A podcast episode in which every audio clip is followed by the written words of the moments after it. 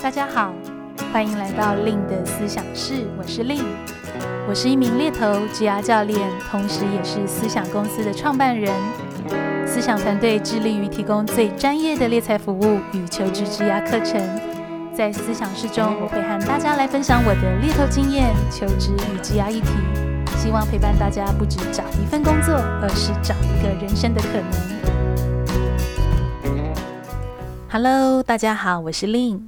欢迎大家来到今天令的思想室。好快就已经到八月中了，然后很快就要入秋了。我不知道大家今年会不会过得跟我有一样的感受，就是觉得诶，时间好快哦。尤其好像我们上半年经历了有一点空白的一年嘛，就是诶，开始待在家啊，转换新的一些工作形态这样子。所以今天在录这集的 Podcast 前呢，在跟同事在对焦今天的一个主题的时候，我们都有那种诶。没想到就快要中秋节的那样子的一个感觉，那甚至以我自己呢，因为开始我们公司也陆陆续续回到工作岗位上了，那我也听到好多人都有不太一样的一些心得跟想法，像我有个客户就说，哦，突然有那种同事密集恐惧症，好久没有看到这么多同事了，但是也有人的反应是，诶。终于看到人了，终于看到同事了，我就觉得哇，这个反应真的是非常有趣。所以不知道大家现在工作是不是都已经需要回到工作岗位上？那我想回到工作岗位上呢，代表我们又会回到一个跟人比较高度互动的这样子的一个职场环境里面。那所以呢，这一集呢，我就想要延续我们上周在讨论的职场潜规则。到底身为职场人，我们还有哪一些不可不知的职场潜规则是必须要先知道，也能帮助我们的职场生活是可以过得更好、更顺遂的呢？那这就会是今天我想要跟大家在线上一起。继续延续的讨论主题。那因为上一集呢，我在 IG 其实有开现实动态的一个小盒子，那我就看到有一些听友跟读友有私讯一些他们听说过的职场规则。那像是呢，我就看到其中一篇是在讲锋芒不要超过主管的呃这样子的一个潜规则的印象。那这个其实恰好跟我在这一集在第三个规则三，我想要跟大家谈的，我想其实是蛮类似的一个概念。我认为呢，我们必须要知道的职场潜规则三就。是保持中庸，嗯，保持中庸是什么意思呢？嗯，我不知道大家有没有过这样的一个心情，或者是你跟朋友有时候在讨论，就是会有一种觉得啊，我觉得我们公司的小圈圈好多，然后有点不知道怎么打进，甚至有的人可能会提到说啊，这个小圈圈好像给我的工作带来有点困扰等等的。我不知道大家有没有曾经有过这样的一个讨论？那其实呢，以我的角度来看呢，我会认为。进入到职场小圈圈，它其实是一个非常正常的事情。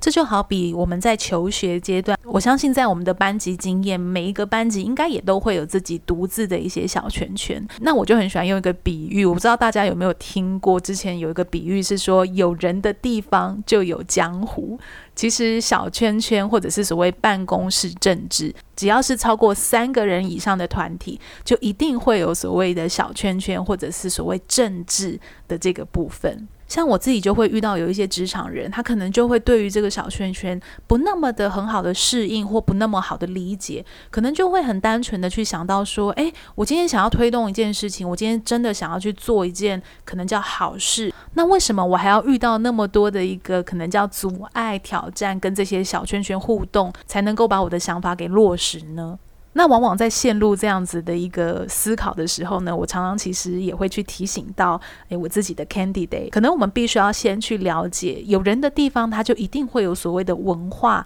跟所谓的一个关系。那身为职场人，我们要怎么样去了解一个团体，他所谓特殊的文化跟他关系运作的一个方式，其实会比较有助于我们去理解这些小圈圈，或者是会比较知道怎么样跟他们做一个互动。好比说呢，像文化的这个部分，那不妨听友可以想想看的是，诶，你现在的公司哦是什么样的文化？好比说决策文化好了，就是做决定这样的一个文化，它是什么样的文化？它是那种，比如说是在开会的时候，他喜欢那种透明，大家直接讲出来，然后直接在会议上取得共识的那种文化，还是是说呢？公司的文化是更偏向在台面下去解决，用一个比较非正式的一个管道，开会可能它只是一个形式，但是最终呢会去做决定的，其实是比较台面下这种非正式或者是比较关系导向型的方式去做决策。所以，当我们可以用一个比较理解的角度，或者是说比较中立的角度去辨识，比如说公司的文化呀，或者是这间公司人际关系的一个运作，就会比较好帮助我们去适应或是调整自己，去融入到整个公司里面。那这样就会让我们的一个职场生活，可能在运作上面，也包含在工作的选择上面，自己比较不容易卡卡的。那用这样子一个比较中立的角度出发呢，就会是我刚刚谈到在规则三这个保持中庸的这个部分。当我们有能力是用一个比较中立、中性的角度去看待小圈圈，去理解啊，原来有人的地方，它就一定会有文化关系或者是政治的部分。那到底我要怎么样去理解，在这些利害关系人间，谁又是那个影响者，就影响这些利害关系人的人，那就会变得很重要喽。那我想，利害关系人这个概念，应该大家或多或少都有听过这个词。那其实我会蛮喜欢用一个很直白的一个解释方式，就是说，跟你想要去完成的事情有一些直接、间接利害关系，会影响到你的完成度的人，就会是所谓利害关系人。所以就等同于呢，今天不管是你想要解决一个问题，达成一个目标，只要是跟你有关，会去影响到你完成或解决这些事的人，都必须是要一起考虑进来。我们该怎么样考虑跟他们共处？我们该怎么样考虑的跟他沟通？那我不知道大家这样会不会就开始能够听得出来是，诶。对，那我们在职场上，如果想要完成一些可能叫做我们的目标啊或期待，好像这些人的因子是我们没有办法排除的一个部分。所以总结来说呢，保持中庸呢，我会认为有一个部分就是去理解这样子的一个文化，这样子的关系。当我们能够去看到这层的一个运作方式，就也会让我们比较有机会去用一个更好的方式，去用一个比较好的做法去应应到这样子的一个团体里面。那我想保持中庸的另外一个部分呢，就会比较像是刚刚我提到在 IG，诶，我收到这个呃读友或粉丝。呃，贴到的就是说，锋芒不要超过主管的这部分。如果我们一样用一个比较中性的角度在看待锋芒不要超过主管这件事情，好了，那我会说，其实，在我们每一次转换工作，最要去管理的一个最重要的利害关系人，绝对就会是主管。哦，为什么会这样说呢？因为主管跟你是有直接利益相关的。这个直接的意思是，主管很有可能就是直接打你考绩，直接决定你薪水，或者是决定你。在这间公司的升迁管道，所以它绝对会是你在职场生活里面必须要去反向管理的一个利害关系人，而且必须是要重点管理的部分。那所以我想，当我们如果是以一个他是一个非常重要、直接的利害关系的人的角度去思考，那其实我们更多会去思考的是，那主管需要来自于我们的什么样的一个帮助？我们怎么样拿捏我们彼此之间关系的那种艺术？所以我想，其实以锋芒不要超过主管这件事，应该是说站在主管的角度。他必须要去担负的一个 KPI 或者是责任，他可能比较是团队型的。比如说，团队的意思是，也许这个主管他所带的团队不只是我们而已，还有其他的人，也包含他对上他必须要去管理他的利害关系人，就是主管的直接利害关系人，可能也包含他的直接主管跟他直接主管上面的，也许叫那一层的啊、经理人或者是是董事会。所以，当我们用这层比较中性的角度去理解，诶，这其实很像，它就是一个。关系链，那我们要怎么站在这层关系链里面去拿捏跟主管共处的这个部分，就会显得很重要了。那这个关系链我们可以怎么去想呢？其实以我们跟主管之间的关系，你的成功也代表了主管的成功。哦、呃，这个意思是什么呢？这个意思是主管他能继续往上去走，继续去往上发展，你也才能够继续往上走。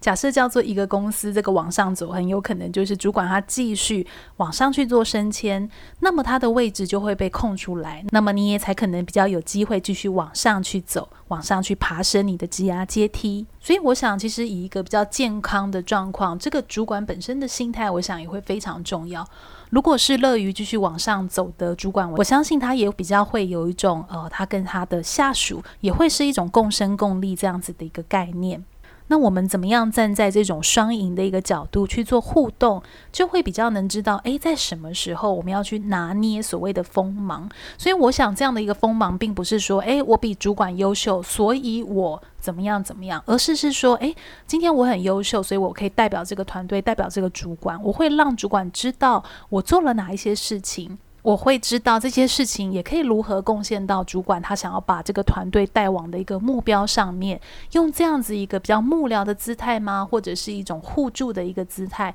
让主管知道，诶，你们彼此是一个伙伴。你们彼此都希望有这种向上成长的空间。我想用这样的一个心态出发，也会比较容易让人感觉你是有一定的一些格局跟气度在这样的一个沟通上面。那当然啦，所以我想这样的一个情况，我认为是基于双方的。这个双方是不管是主管或者是我们身为下属之间，我们都能够用一个比较中性或者是中庸这样的一个角度来看待彼此的竞合关系。当我们能用比较健康的角度或态度去看待竞合关系，其实也会有助于我们在职场上面所谓人脉的积累。那这个人脉就会包含不只是主管喽，可能也会包含其他的利害关系人，像是你的同事，像是你的客户，甚至是你的呃敬业，敬业就是你的直接竞争对手的公司啊、里面服务的人。用这样的一个健康的一个态度呢，其实也会让我们在职场上面走得比较久，比较不容易去纠结在说，诶，为什么我是用这样的态度，可是对方不？那我我想这会跟我们上一集在聊到那个换位思考还蛮有关系的。在职场上，我们可能很难去控制别人，或者是去期待别人用我们所期待的方式来回应我们。但是，当我们可以用一个比较有高度的思维方式去应对现在的一个状况，那我们就会比较容易是知到，诶，那这个是不是一个相互的关系？如果我是用一个这样的一个气度，也希望我的成功能带来主管甚至这个团队的成功，那我的主管是不是也能够是以乐于见到下属的成功的心态在带领我们呢？那这样子的一个关系，就是我刚刚提到一个比较健康，甚至是一个比较成长性、有营养的一个关系。那我想这个应该是大家都会非常憧憬的。啊，一个情况。那所以我想呢，如果我们想要真的是能够生活在这样的一个职场环境或关系里面，如何先培养我们自己有这样的一个气度，有这样的一个思维，采取一个比较中性、中庸的做法来去因应职场上面的人的问题，就会显得是我们优先必须要先做的功课喽。再来呢，我们必须要知道的职场潜规则四是保持适时的感谢。这个事实的感谢是什么呢？不知道大家在过去的职场经验中有没有这样的一个状况哦？就是诶，你会觉得你帮助对方很多，对方应该要知道啊，不管这个对方是同事，或者不管这对方是主管。可能很多人是透过这种诶，为对方做什么去维持一个友好一定的一个关系，但是往往我们更多听到的一个结果，可能是常常我们可能开始会说，诶，为什么对方都没有感受到我做了这么多，或是付出这么多，对方怎么会不知道？但其实实际的一个情况是在职场里面，因为大家都会有各自的目标，各自的一些期待，其实不太容易去真的深刻的知道你真的做了什么事情。因此，不要假定对方在想什么就会非常重要了。那所以，我想保持感谢的这个部分，也会是一个能够去增进职场的满意度，或者是职场生活这种心理舒服度一个很重要的关键。那这个关键会在于是：第一，我们有没有适时的表达感谢？假设别人帮我们做了哪些事情，可能我们不是把感谢放在心里，可能我们会在对方给我们帮助的时候，就直接的用口头去给他一个回馈式。诶，我看到你帮我做了这个、这个、这个，我非常的感谢。其实，即使是这样的一个感谢，如果养成了习惯，我们也比较会避免说对方可能会觉得做了这么多没有被看到，也会比较容易会有一些误解或者是一些抱怨的一个产生。所以，当我们开始培养这样的一个好习惯，而不是会觉得说哦，好像我不好意思去讲这个感谢。其实，我会认为这也会帮助我们在职场的一个思维。刚刚我们提到这个格局上的思维是有所提升的。像我自己做猎头，我也互动过非常多的专业经理人。有时候我真的非常的佩服他们，是任何再小的细节，他们都会去表达感谢。不管那个再小的细节叫做谢谢你愿意在七点下班后的时间还拨一通电话给我，或者是谢谢你愿意花你的时间跟我说明这么多细节。所以我不知道大家听起来会感觉怎么样？好像会觉得，诶，这么小的事情也需要说吗？但是其实，如果是以听的人的感受，真的会有一种，诶。我的付出是被你看到，并没有被当成理所当然。那自然的这样子的一个感谢，就会有助于双方关系的一个交流。因此呢，我想练习保持感谢，可能也会是一个我们的课题。那第二个就会是我们如何去表达我们的需求喽。如果这个需求叫做，诶，你今天做这件事情，可能叫做不一定是你的职责。你真的是出于一个非常友好的一个帮忙，那其实我会认为，当我们去决定做这个选择的时候，可能也要先去理解，那这个是出于我们自己的一个意愿，我们真的想要帮对方，呃，做得更多，或者是因为基于我们对他的喜欢，所以想要去做这样的帮忙，所以也不妨呢，在我们做出这样的一个行为时，也可以让对方知道你做这件事情的心意或是想法，比如说呢，诶。我真的是当你是一个非常要好的一个同事，所以我很愿意帮帮你这个部分。透过这样的一个表达，其实也会比较容易给对方有个机会或空间去思考，说：“诶，对这件事情可能不是在你的范围内，但你很愿意帮助我，这点是我非常感谢的。”那这样子的一个对话或表达，就会容易创造关系彼此之间的一个连接的机会，而不会造成是像刚刚提到，最后好像累积到最后，可能在帮忙的人也会有一些怨言，就会说：“诶，我帮了这么多，为什么对方没有感谢我？”或者是是接受帮忙的人也不一定知道对方是出于什么样心意来做帮忙，反而就造成反而造成了关系可能就因为那些没有说出来的话而有所误会，或者是距离反而变得更远。所以我想，其实感谢就会是非常有力量，而且能够去增进我们在职场互动的一些关系。那我想，在我们刚刚聊到了这个规则三，保持中庸或保持中性。那规则四是保持这个感谢嘛，学习这样感谢的一个表达。其实这也让我衍生想到界限这个词。嗯，我想心理界限吗，或是人际界限，好像也是这几年我常常在 Facebook 上看到有很多人呃在讨论的一个部分。然后我也听说有一些这种职场厚黑学啊、潜规则，就会谈到一些到底工作上的朋友是不是朋友这样子的一个角度。其实如果是以我个人、啊，我认为其实保持专业是很重要的。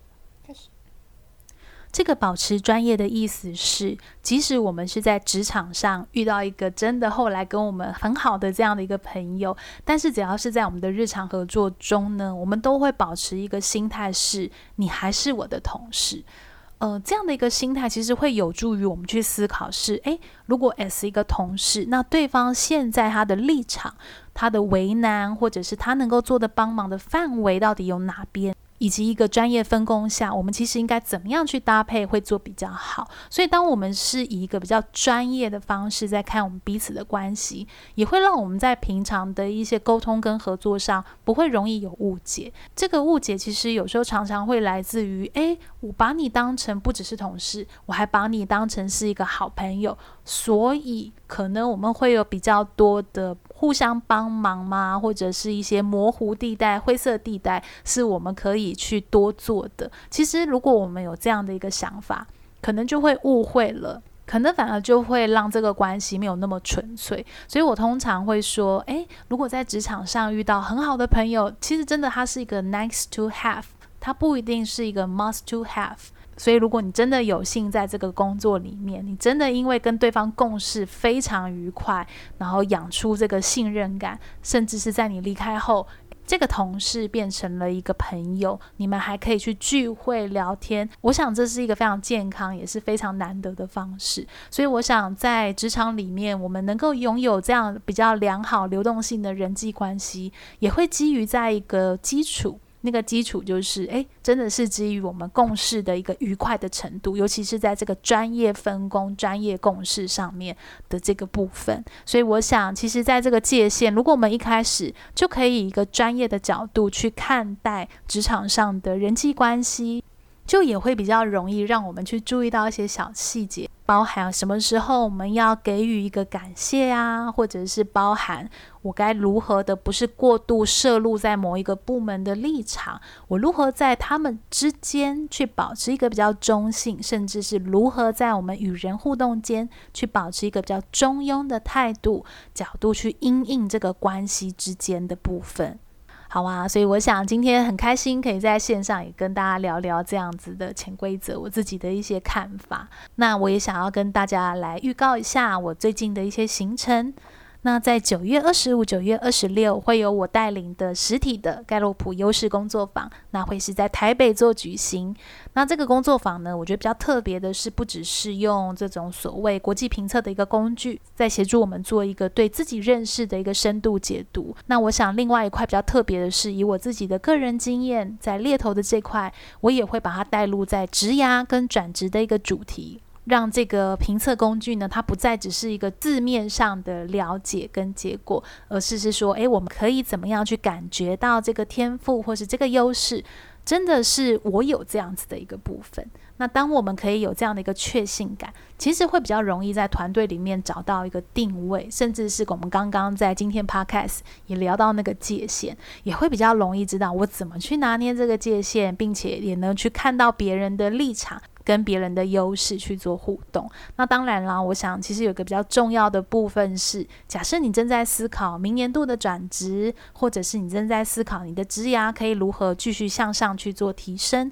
那我认为呢，这个工作坊一定可以带来一些帮助。那如果你是在九月二十五、二十六六日两天刚好撞期，没有办法参与我们的一个听友呢，你也可以考虑十一月初，十一月六号跟七号也有我们的呃两天同样的优势工作坊。那目前这两个工作坊呢，都还是在早鸟的一个优惠当中。那如果你对于工作坊或是一对一的职涯咨询有任何的好奇或问题，都可以加入我的官方 LINE@ 账号